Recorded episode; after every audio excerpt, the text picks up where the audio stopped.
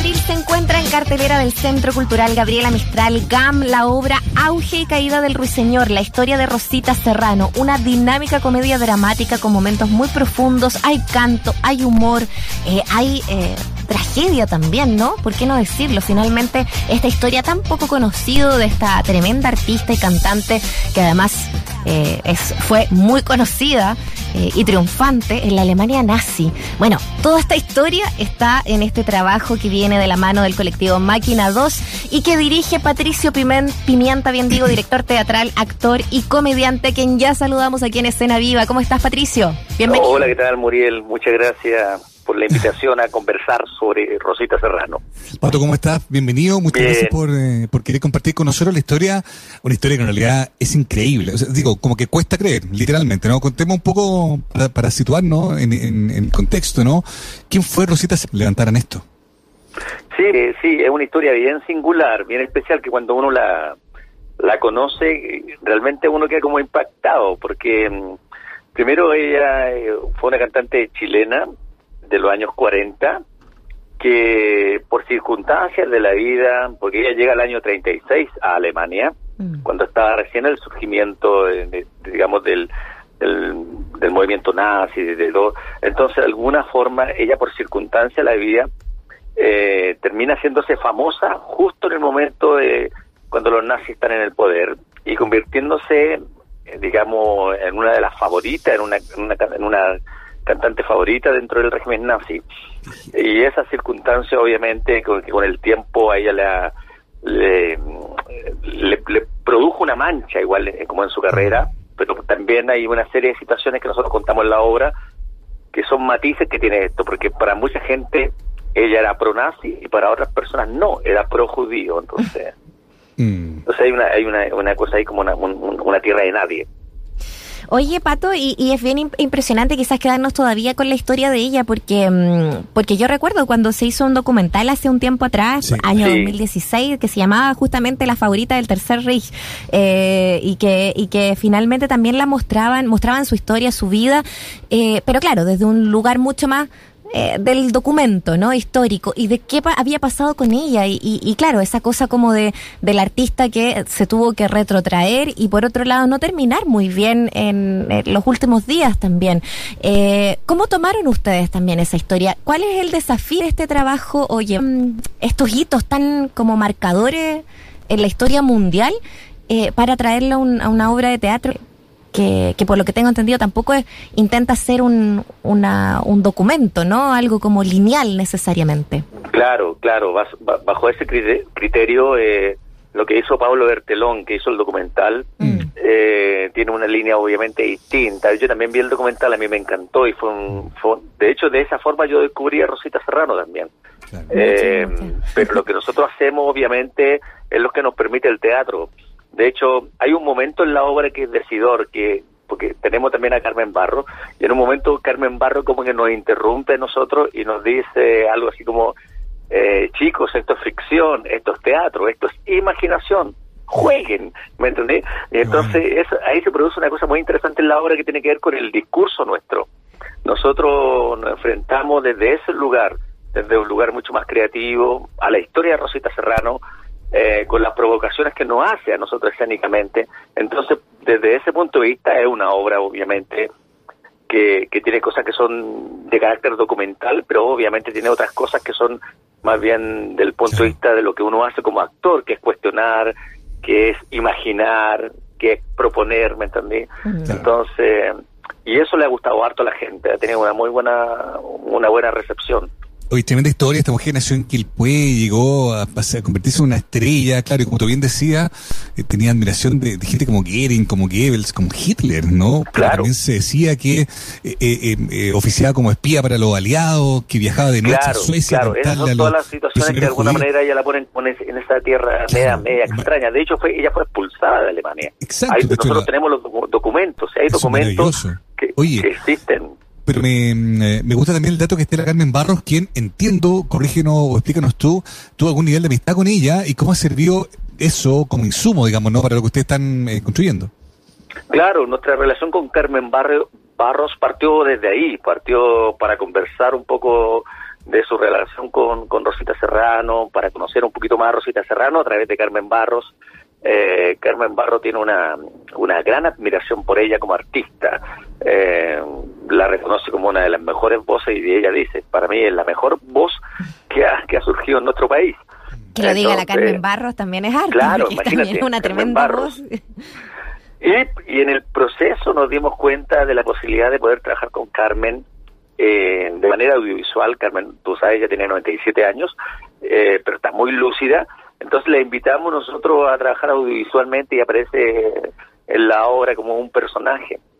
Eh, para mí como director fue maravilloso. Imagínate tener la posibilidad de trabajar con teatro, una exposición maravillosa, eh, pero realmente maravillosa, así como entonces es un aporte muy importante porque de alguna manera en la constatación en vida de la existencia, a través de ella también existe la, la Rosita Serrano, a través de sus palabras, a través de lo que ella nos cuenta y todo eso. Oye, qué interesante eso. Estamos conversando con Patricio Pimienta, quien eh, está de director de este trabajo teatral que se llama eh, Auge y Caída del, del Ruiseñor, que era el, el, nombre, ¿no? El apelativo con el que se le conocía también a Rosita Serrano, justamente em, en, en la Alemania que le tocó vivir y en la que le tocó interpretar también. ¿Qué de eso? Y me tomo de la pregunta de Mauricio anteriormente también.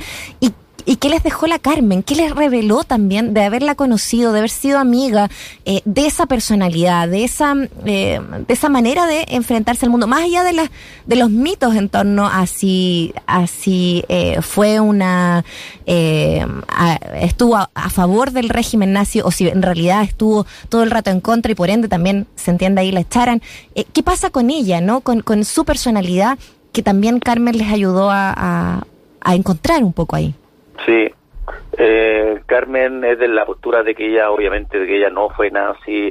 Eh, o sea, más, más que eso, ella era una, eh, Rosita Serrano, para, para, para mucha gente, era una persona que, que realmente le interesaba su música, le, le interesaba mucho su arte, independiente del gobierno de turno, ¿me entendí? Entonces, eh, ella, ella de alguna manera planteaba su tesis de que ella le, más que cantarle a los nazis, él le cantaba al pueblo alemán, me entendía la gente y todo ese cuento.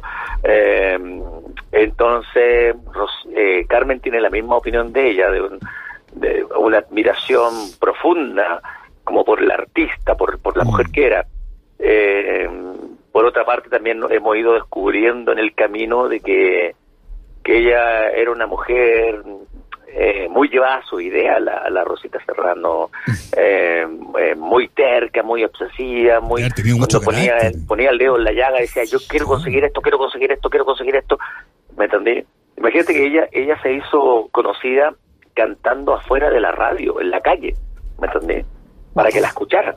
Qué potente eso, porque además si situamos en época, hablamos de, que no era algo tan usual. para nada. Para, la, para las mujeres, digamos, no, obviamente, digamos. No, pues, entonces, aún más. Es como, yo siempre digo que cuando hoy día hablamos de las mujeres bacanas, yo encuentro que ella era una mujer bacana. Totalmente. Totalmente, qué atrevimiento también en ese tiempo, imagínate, hasta hasta cantar en la calle era muy mal visto, al por ser mujer, simplemente. Obvio. Simplemente por ello. Oye, eh, y bueno, eso, eh, cuéntanos un poquito más con respecto eh, a esos atrevimientos, a ese carácter que tenía, ¿no? Y, y, cómo también la llevan. Ya, ustedes juegan también en el escenario. ¿Qué les pasó también revisando eso, revisando música? ¿cuál, ¿Cuál es el papel ahí que juega quien la está interpretando, que es Silvana Gajardo también?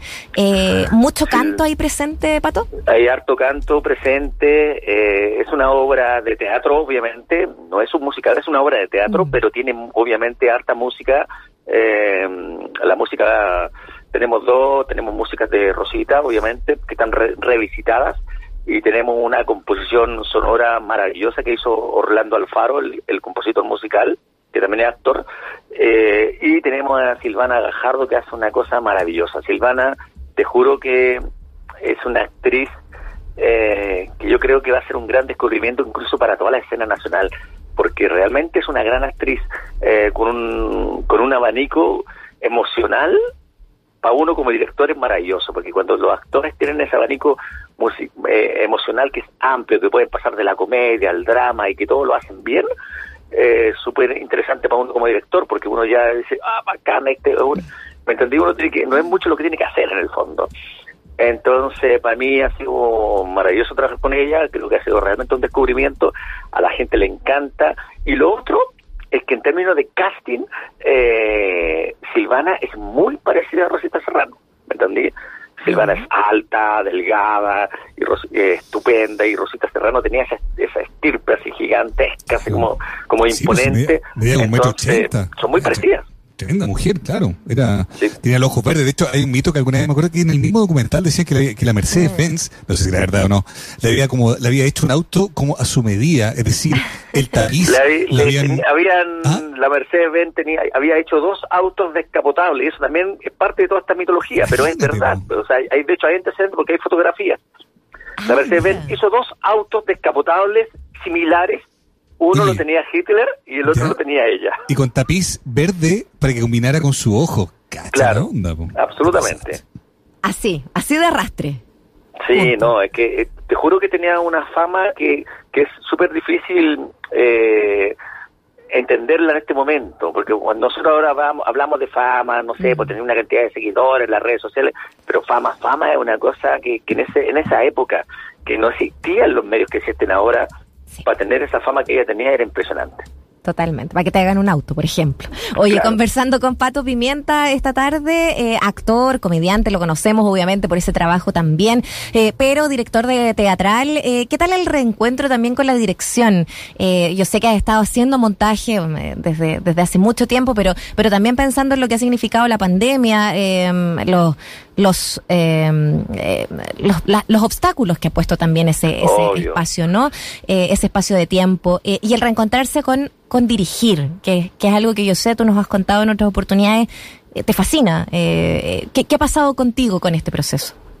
Mira, ha sido un proceso muy, como tú lo dijiste bien, muy de reencuentro, como interno, con, el oficio, muy especial. Yo yo desde la pandemia que no había dirigido nada, solamente dirigí una obra por Zoom, que otro formato, imagínate, mm. súper nuevo, que una obra que hice con unos mexicanos, y eh, llamada Trajes de Abrazo que hice con ellos, pero dirigir en este formato nuevo, ir a los ensayos, eh, estar en esta dinámica que a uno le encanta, para mí ha sido muy grato, ha sido un reencuentro muy personal eh, y, y, también un desafío porque llevaba dos años sin dirigir y enfrentarme de nuevo como a los actores, mm. como, como con, ciertos temores también, estaré dirigiendo igual, dirigir mejor, peor, que pasó todo ese tiempo. Habré perdido el talento. Claro, habré perdido el talento, no. Entonces, con muchas inseguridades, pero sé que poco a poco eh, armamos un equipo maravilloso de trabajo, eh, con mucha fortaleza, y te voy a contar un detalle. El otro día, que fue la primera, porque la función de estreno, todos sabemos que las funciones de estreno se llenan porque van todos los amigos, va todo el mundo, ¿cierto? Es así.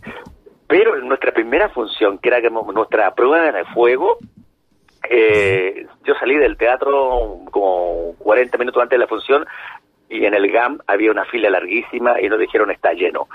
Entonces fue como maravilloso, fue como, oh, me encanta ver esto, me encanta ver una fila larga eh, de, no gente que va al supermercado, sino gente que viene a ver una obra. Tal cual. Oye, no, que después de, la época que hemos vivido, todo esto es como, claro, es buena noticia, pero es emocionante también, que no se, que no, que no hay una distancia tan, tan como irremontable. A ver, hasta el 30 de abril entonces, jueves, sábado, eh, a 8 de la noche, domingo a las 7 de la tarde, todo esto en el GAM, 6 lucas la entrada, 3.000 para estudiantes y adultos mayores. Pato, ya que estamos hablando contigo, cuéntanos también en qué otras cosas estás para saber más de tu, de tu 2022. Sí, mira, yo sigo, voy a seguir con esta obra hasta el 30 y en paralelo sigo con mis stand-up. Tengo este sábado un stand-up en el Comedy, que es un bar de comedia, pues, eh, que es un stand-up nuevo que estoy haciendo que se llama Spoiler, que, que loco porque este stand-up tiene cosas muy teatrales, que muchas intervenciones que son más teatrales, que son una cosa que estoy tratando de probar, como meter un poquito más el teatro en el, en el stand-up, eh, que se llama Spoiler, y aparte de eso... Eh, sacando una segunda novela para niños que estoy trabajando arduamente en eso porque la tengo que entregar, o sea, ya la entregué, pero estamos ahora en el proceso de revisión, que es una novela llamada Falco, que, que es la segunda novela que hago para niños. Y ya hice Falco 1 y ahora estoy haciendo Falco 2, que sale ahora en, en junio. Oye, qué buena noticia. Eh, y sale en junio con, con, quién, con qué editorial Santillana. Santillana. Santillana sacó la primera que se llama Falco, ¿Sí? ofrece monologuista, y esta se llama Falco, el hilo de Ariadna. Ah, pero qué entretenido. Mira los mundos en los que te estás metiendo también. Eh, Bueno, entonces un primer semestre bien, bien ajetreado con harta cosa también ahí presente. Qué bueno saber que sigues, obviamente, con los stand-up eh, que, que, se han mantenido también ahí en el tiempo, eh, el comedy que les, les ha eh, apoyado harto también, hartos artistas que han estado ahí presentes también en ese escenario. Oye, nos encantó conversar contigo, muchas gracias por recordarnos y les recomendamos entonces Auge y Caída del Ruiseñor, la historia de Rosita Serrano, va a estar hasta el 30 de abril en el GAM, Alameda 227, súper céntrico, vayan, como dice Pato, a que hacer fila ahí para entrar al teatro es muchísimo mejor, se va a pasar mucho mejor que en cualquier otra fila que vayan a hacer durante la semana. Hay precios para estudiantes general, eh, y tanto más. Así que muchas gracias, Patricio, por conversar con nosotros y nosotros. Muchas gracias a ustedes por el espacio. ¿ya? Un abrazo. Un abrazo gigante. Chao. Chao.